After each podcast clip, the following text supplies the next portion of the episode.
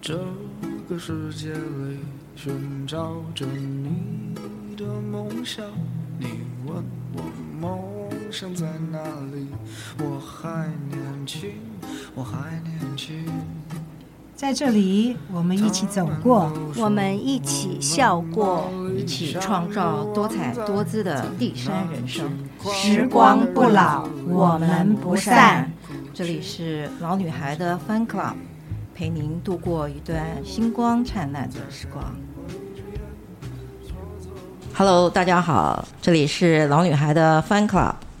我是老女孩 Nancy，今天又来到我们的“格格说菜”这个主题。格格老师好，哎，秋冰姐好，各位听众朋友大家好，帅姐，帅姐，老师好，秋萍好。我们今天啊要来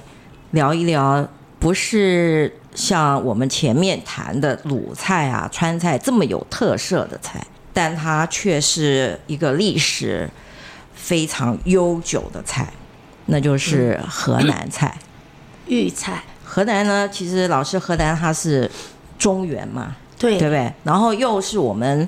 中国呢建都最多、朝代最多的地方。对也是各个古都里面，对古都里面最多的什么洛阳啦、开封啦、嗯郑州啦、对商丘啦这些。我记得上课的时候，老师曾经说过，因为河南菜呢，它是一个算是南北汇聚的，对，它因为是算是在一个中原地带，它啊是它这个河南这个地区啊，它是属于它其实叫天下之书。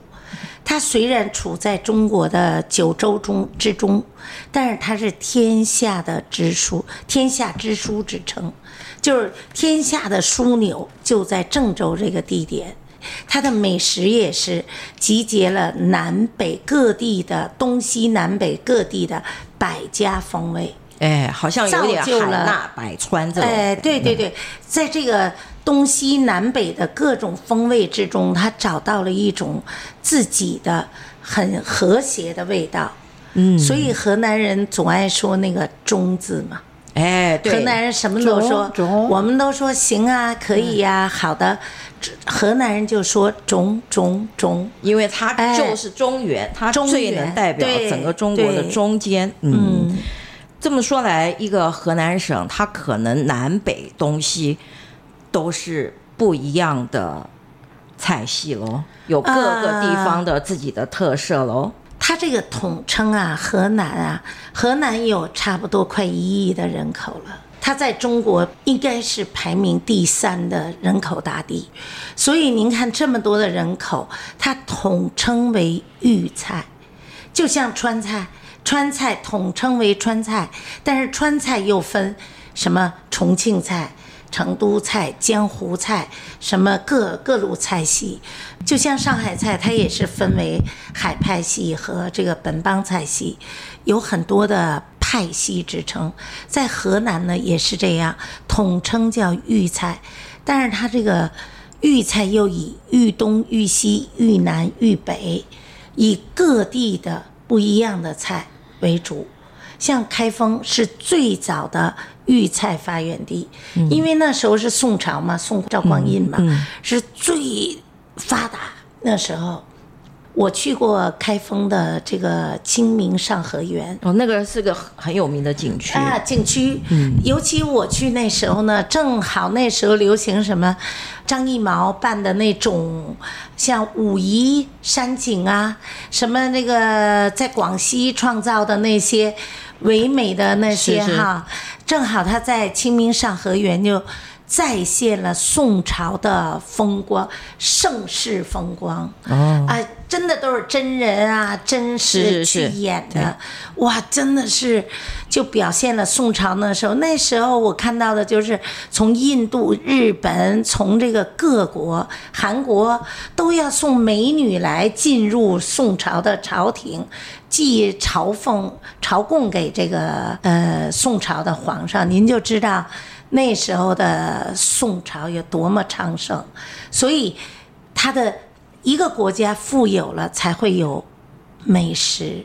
是就像扬州那淮扬菜怎么来的？淮扬菜就是这些达官贵人要沿着京杭大运河到那边去寻欢作乐，对不对？有钱嘛，有闲就会有美食出现，所以豫菜的发源地在开封，开封属于豫东，哦，豫东，哎，它是它是以什么菜呢？它是以这个开封菜啊，是以扒扒菜，扒比如是一说个什么样扒的技海巧参啦，扒菜是要用那个，就是让菜呀、趴在那个汤汁里、哦去炖煨它，哦然后最后收汁儿，然后为著成啊。哦豫东是不是有点像上海菜那种微的那种嗯呃，感觉？就是类似类似那种菜，豫东啊，啊，是以这个开封，它是豫菜的鼻祖。哦，但是您到了河南呢，又分好多菜系，豫东啊、豫豫西、豫北啊、豫豫南呐、就是什么呢？安阳菜啦，哈，哦安阳嗯信阳菜啦，好好吃，我都吃过。那时候我就吃一个炖白菜，信阳的炖白菜。一个白菜能炖的那么好吃，我那我那时候我就惊讶，哎，我就在想，哎，我要学这个信阳菜，很清淡，但是呢，它这个它在豫南信阳这地儿，然后呢，它这个炖菜特有名。您像这个河南呢，它又是为什么它叫河南呢？它这个在中间黄河的中下游以南的地方。所以它叫河南。黄河中上游以北的地方是河北，它是以黄河之分，来分这个，哎它刚好贯穿河对南对这对，个。河北，啊河北中就是以北，河南就是中下游以南。这个地方什么叫天下之枢？它就是一个交通枢纽、荟萃的地方。你不管到哪儿，都要在这中转。嗯河南、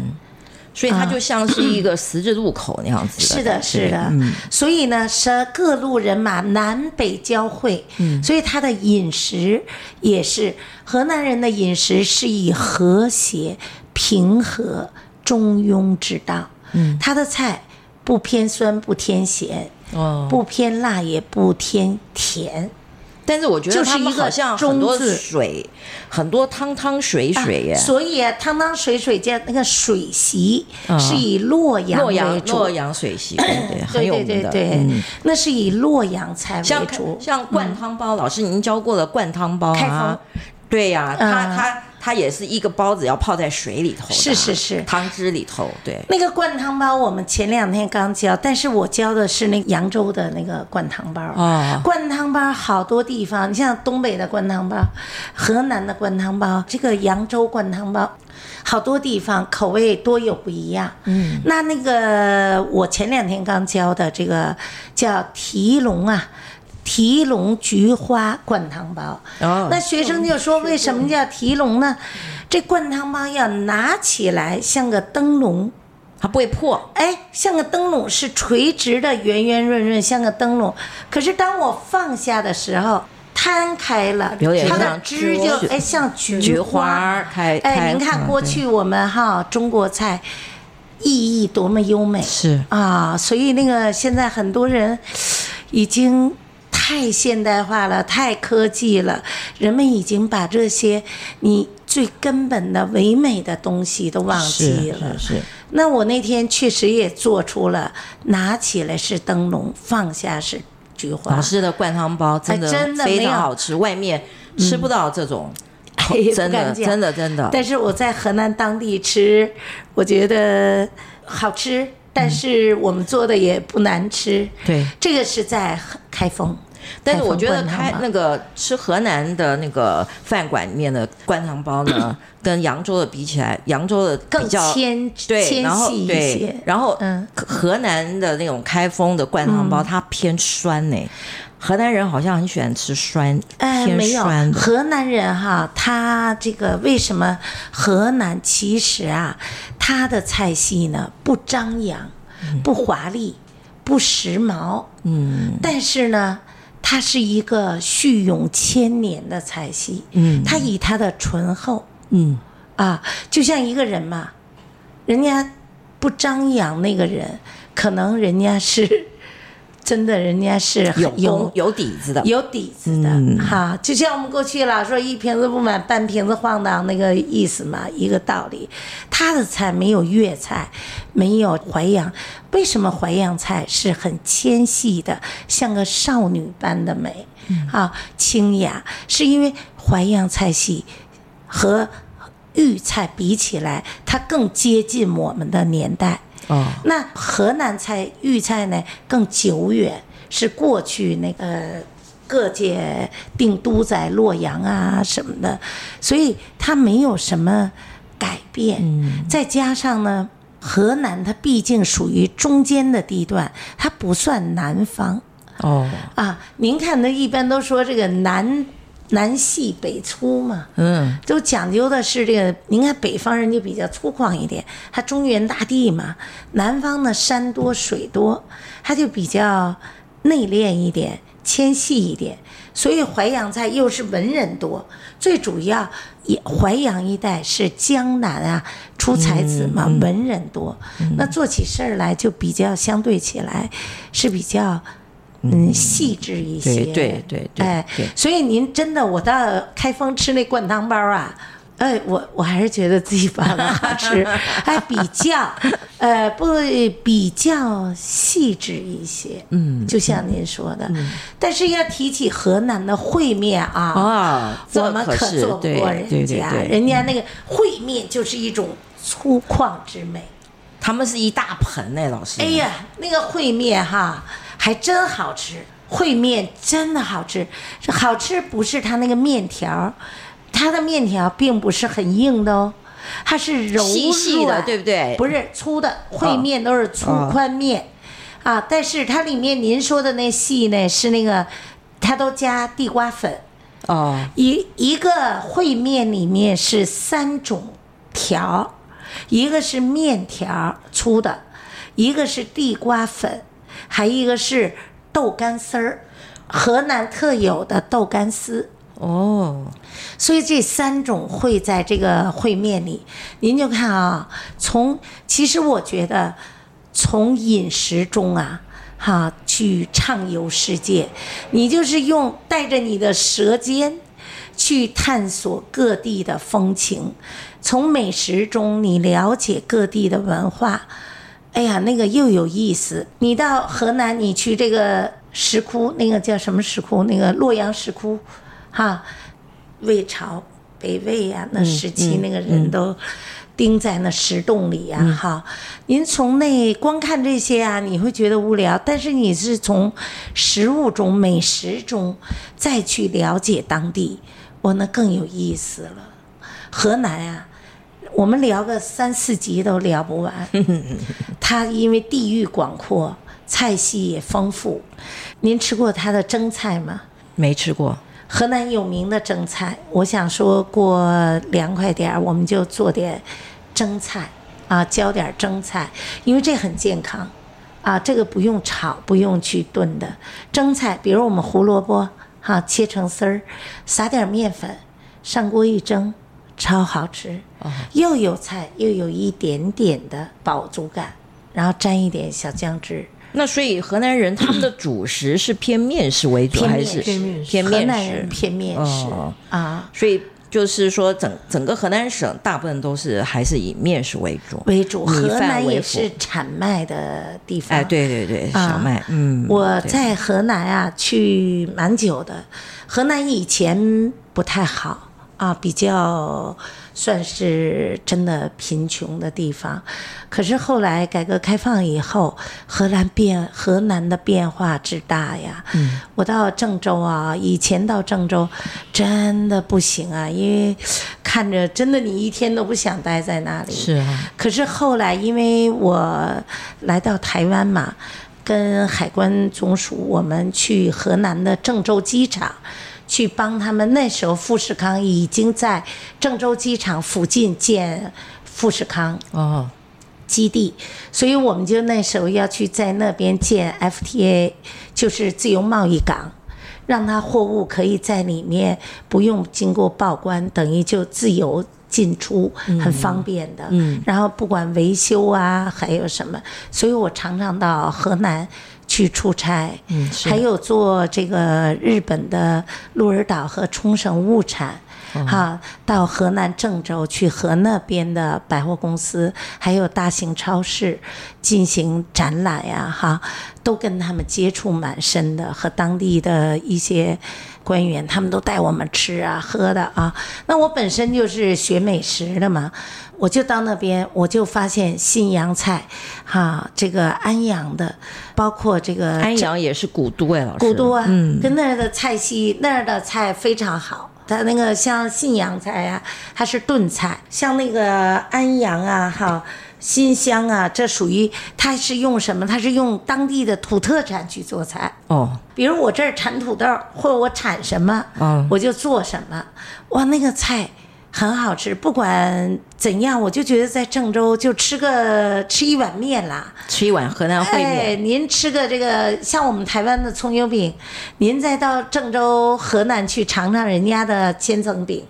哦，类千似层我饼嗯们的葱油饼，但人家那个做的真的是一层一层的啊，嗯中间夹着各种的馅料，啊，非常的好吃。或者尝尝河南的那个黄河大鲤鱼，我一直就想教这个，可是呢，您看黄河鲤鱼也是河鱼呀、一点都不会有土腥味儿。是是，他们这个黄河鲤鱼是全国的国宴，啊对他们曾经是周恩来宴请对贵宾的国宴菜。对，那时候周恩来宴请，像我们有一句话“洛阳牡丹甲天下”，这一句话实际是出自周恩来总理宴请加拿大的一个总理，做了一道这个洛阳的菜，那个师傅就把那个叫牡丹燕菜，多好听啊！嗯，啊，就是用萝卜丝儿做的。 我用白啊白 萝卜白萝卜丝，啊，做的。但是人家那个工序繁复，把一个萝卜做成是燕菜，就是呃，最后他又刻了一朵这个牡丹花，所以哎，这一上桌呢，这个燕菜呀、很有名的，现在已经没什么人做了，这个都太复杂的工序，嗯，要先蒸，还要做各种的，还要用火腿啊，鸡高汤啊什么的，然后最后再去炖这个啊，所以它才能上国宴呀。嗯，那时候才有的。哎呀，我们洛阳牡丹甲天下是从牡丹燕菜，啊。以但是前但那是些洛阳的牡丹是真的，他们真的很真漂漂亮亮，真的每有年一个牡牡丹花卉那哈。每年都有国际花卉，那啊是是大牡丹是对真的什么颜色都有是，还有黑色的大牡丹。饮食文化其实跟他当地的历史啊、经济啊，对其实都有关系，是嗯都有关系。所以我说河南，我们要讲河南这一块，三级四级也讲不完，它太多的。您看啊，它的食品类食物就分十大名菜、嗯十大面食、十大小吃，什么十大风味。哦，是 啊，这个都不一样的。嗯，那个像黄黄河鲤鱼背背面，那个面条儿，我改天给你们上课教你们做一次。啊，我们没有黄河鲤鱼，我们可找以用一条台湾台湾台湾鲈鱼，对。哎，我们台湾也有金台炉湾的特色啊，是是是台湾呢，我说句良心话，就有点像河南，因为台湾就是一个南北荟萃，台湾就是一个大中原，融汇了南北。你看，在一个台湾地区就有北京啊。广东啊，香港啊，嗯各各方面来，面粤的菜、湖南哎菜，京其实连豫菜，其实也台湾也吃得到。对，所以台湾其实就跟河南这个概念是一样的。是是，老师。呃，讲到刚才那个烩面啊，河南烩面，它为什么这么有名？它到底刚才我们讲到它里头有三丝儿，啊，那除了这三丝儿以外，它的它还有什么浇头？它最主要是用羊大骨、哦，羊的羊骨头肉，嗯和羊肉，你不能都是羊骨，还有羊肉下去炼的高汤，哦，高汤用对，羊肉，嗯然后拿这个汤来烩这个面，哎，真的那个汤头温润鲜美。啊，羊肉尤其在北方，像我是北方人，我吃羊肉那很讲究的，一般那个糊弄不了我的，所以我给学生吃的羊肉啊，呃，没有一个打枪的，啊，都有的不吃羊肉的，不敢吃的，最后他都改变了想法。为什么？你要会做，会选那个羊肉，嗯，而且像我们，尤其我们要多吃羊肉，羊肉是脂肪最低的，胆固醇最低的，蛋白质和好的优质的，呃，这个氨基酸什么最高的啊、哦，羊肉是百肉之之王啊，所以河南烩面的汤底，它是用羊羊肉，，肉哦哎，有的还加吃不海出来带丝儿耶，，嗯海带的丝嗯，啊，那就跟是胡辣汤也是这样吗？胡辣汤呢，它又胡辣汤最主要不是配烩面，胡辣汤是配这个，比如说高炉烧饼啊，啊，配这个千层饼啊，配干的东西。胡辣汤它类似于酸辣汤，但是它比酸辣汤更有胡椒的味道。但是啊，胡辣汤一般人，你要没有选对，你是一口都喝不下。为什么？它那个好与不好，一喝便知。所以那个胡辣汤不是是咱们就能喝，酸辣汤也是。为什么咱们台湾鼎泰丰的酸辣汤啊啊，呃，过去的比现在的好喝，因为那时候他用鸭血做，啊，现在呢，他用木耳木耳丝代替了鸭血，因为有一阵不是报用假的鸭血吗？是是所以我在这里也顺便就是讲一下鸭血，鸭血很多都是假的，因为你想我们在台湾地区其实是以吃猪为主，对，一只猪放的血有多少，所以猪血几乎都是真的。嗯鸭子很少有人吃，而且一只鸭能有多少血？嗯，哪来的大块大块的鸭血？所以那都是人工做的。啊，所以鸭血像吃麻辣锅啊，麻辣鸭血几乎很少吃的、嗯啊。所以那个胡辣汤就是在于这个一个选料它要用好的，第二它的技法要好，所以那个不是一般人就会喜欢喝的。嗯嗯，呃，胡辣汤类似酸辣汤，它是配烧饼类的东西，但是烩面是吃席，比如说今天我请客，哎，七大碗儿八大碗儿的炒菜和鲤鱼烩面啊，什么牡丹燕菜啦这些啊，呃，道口烧鸡了都有都上了，哎，最后绝对给你来一碗灵魂烩面，它都是最后才上。人家都说甜点是我们人的另一个胃，可是，在河南烩面是呃食客们最后的另外一个胃，就是你吃很饱了，可是哇，那一碗那一盆那个河南烩面上来，你还是能吃上一碗，好吃啊！所以你就是还想吃下去，所以他用呃，呃羊肉高汤熬成的汤底哎，啊，然后但是烩面老师烩面一一般基本上它只有些微的汤水，它不像一般的汤面啊对不对对？所以什么它里叫烩呀、嗯会和，比如说今天我吃一碗汤面，嗯，那就叫汤面，汤面嗯那汤就要占占几分对，嗯面占几分。像那个日本拉面好了，好，那我要吃一碗汤的日本拉面，不是那个干拌的啊。那你汤就要占，其实，在过去日本的拉面汤要占六分到七分，面占三分四分。啊，那现在相对的面多了一点，哦人家就是要喝那个高汤嘛，是对吧？那这叫烩面，烩讲的是什么？我们吃烩菜，嗯烩菜就是半汤不水的，半哎汤，有不点水儿浓郁浓郁的，不是那类似广个东的清那个汤吗挂水儿。类似广东的烩炒饭啊面烩的淋在上面的那种，类似呃，那样又不叫了，又不一样了。您说的那个是，比如我做个海鲜的羹，嗯那叫羹面，羹又浓稠了。会，其实中国字好美哦，你英文无法表达那么多意思。对，因为这个你说刚刚老师从你刚刚讲什么扒啦、啊烩啦、烧啦对、煎啦，哎呀这真的溜是了、爆溜炒对烩真啦的哈。您看哈，在河南呐、有这么一个讲儿：扒菜不勾芡，汤汁儿自来粘。哦，没有勾芡，然后它什么叫自然扒就菜会有黏。扒菜像扒海参嗯，啊，扒那个就是那海参呢，在那个汤汁儿里喂饱了之后，它既有一点汤汁儿，但是又有一点浓，又不是特别的像羹似的，哈、就是羹把那个菜的胶质都烧出就就就是来了。嗯精华都烧出来了，是汤不是汤、哦啊。扒菜不用勾芡，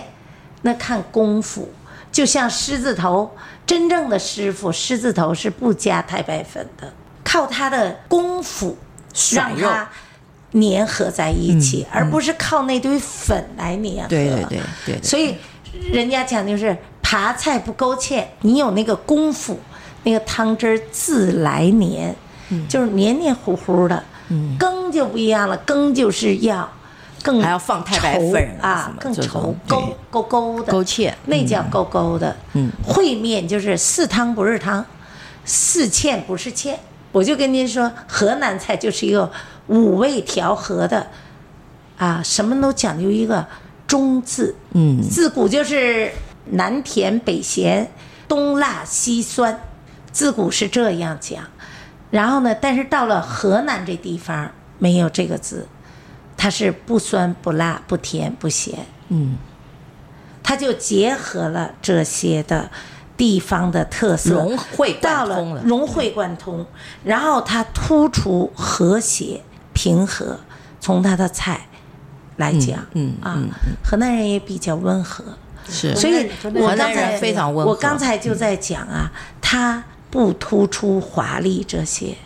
啊，不讲究排那种排场，但是人家可以用他的那种就是真材实料啦，真实的东西，永续千年的意思。嗯我不知道你们有没有吃过那个河南的那个驴肉烧饼，您到北京我吃过一点，是啊。可是我我我我只是好奇吃一次，我老公爱 吃。啊，呃，驴肉现在很贵耶，驴肉真好吃，真的它不肥。对呀、啊像马肉我都吃过，小对时候驴肉不肥小时你说驴肉烧饼是河南河南地呃方不的是，其实是北京廊坊儿啊但是廊坊你廊坊一路过来，河北啊、河南啊，这都接有着驴肉啊这些啊。老师，您教过我们道口烧鸡吗？道口烧鸡还没，呃，府里脊烧鸡、道口烧鸡，道口烧鸡是这个呃，它也是河南的名菜河耶，南的名菜呀、它是河南对名菜啊，红烧鸡年前会教一下，因为我不是说中国的这个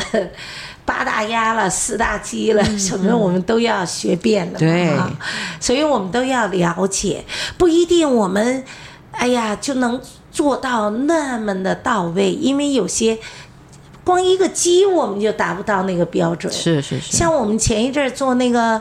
我总说文昌鸡，我已经给大家买最好的了，在市中，嗯，对吧？可是他以我的要求，他根本就不是我们的文昌鸡，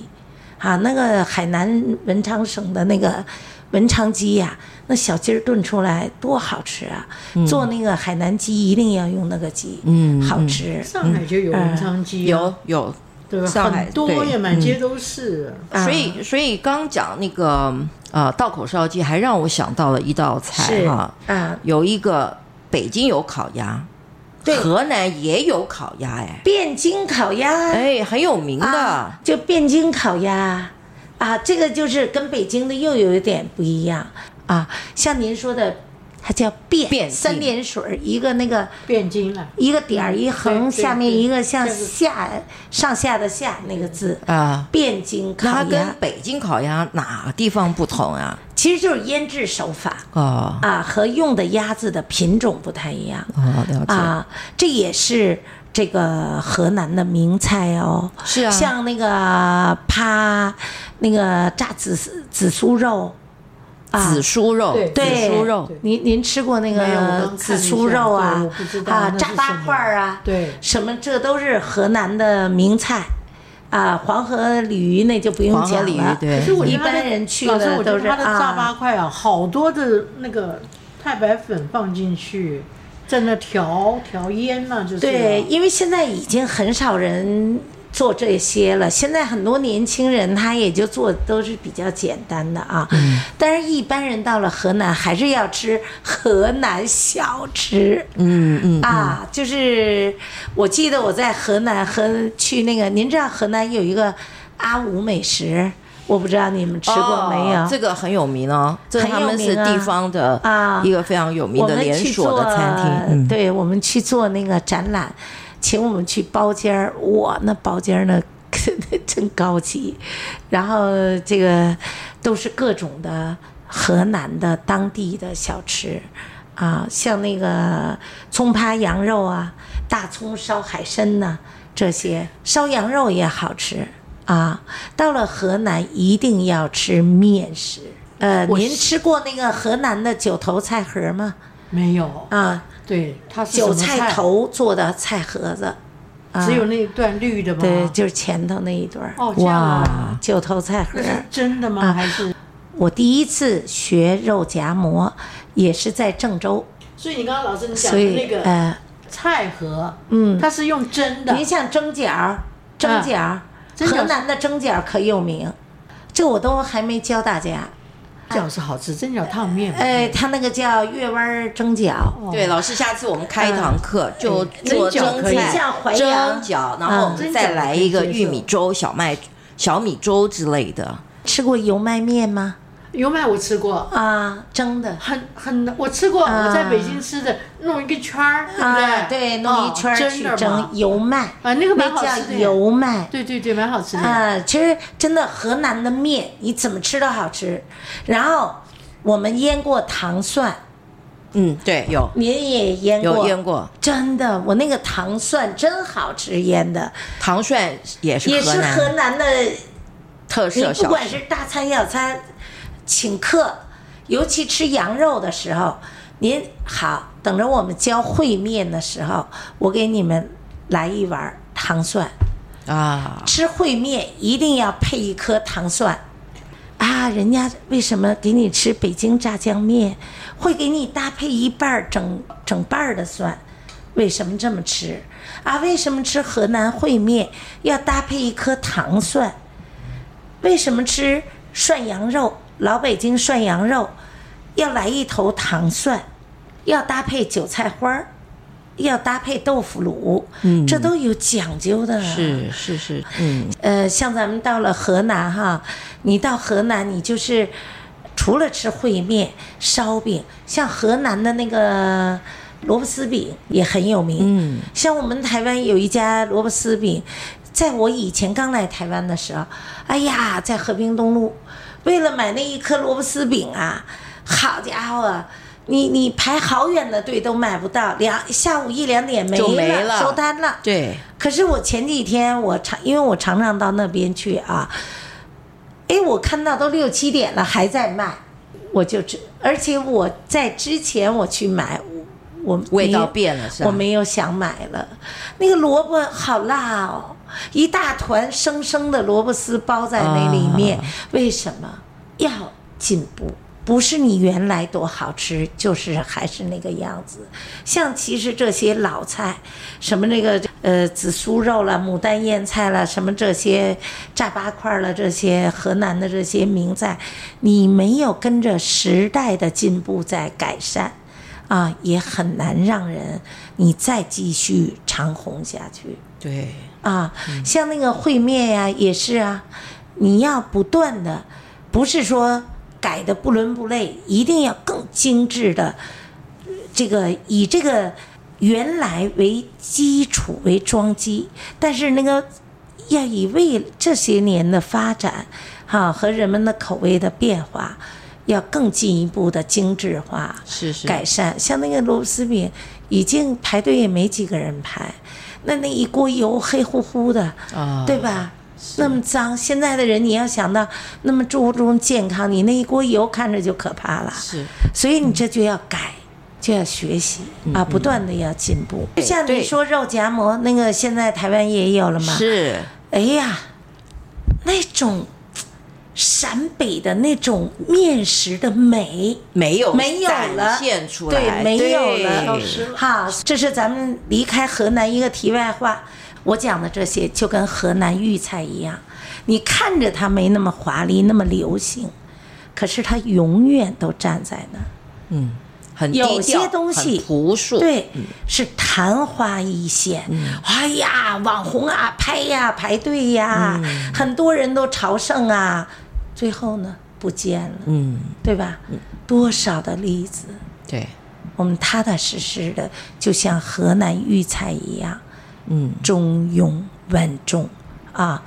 咱着着实实的做任何事情，包括做人。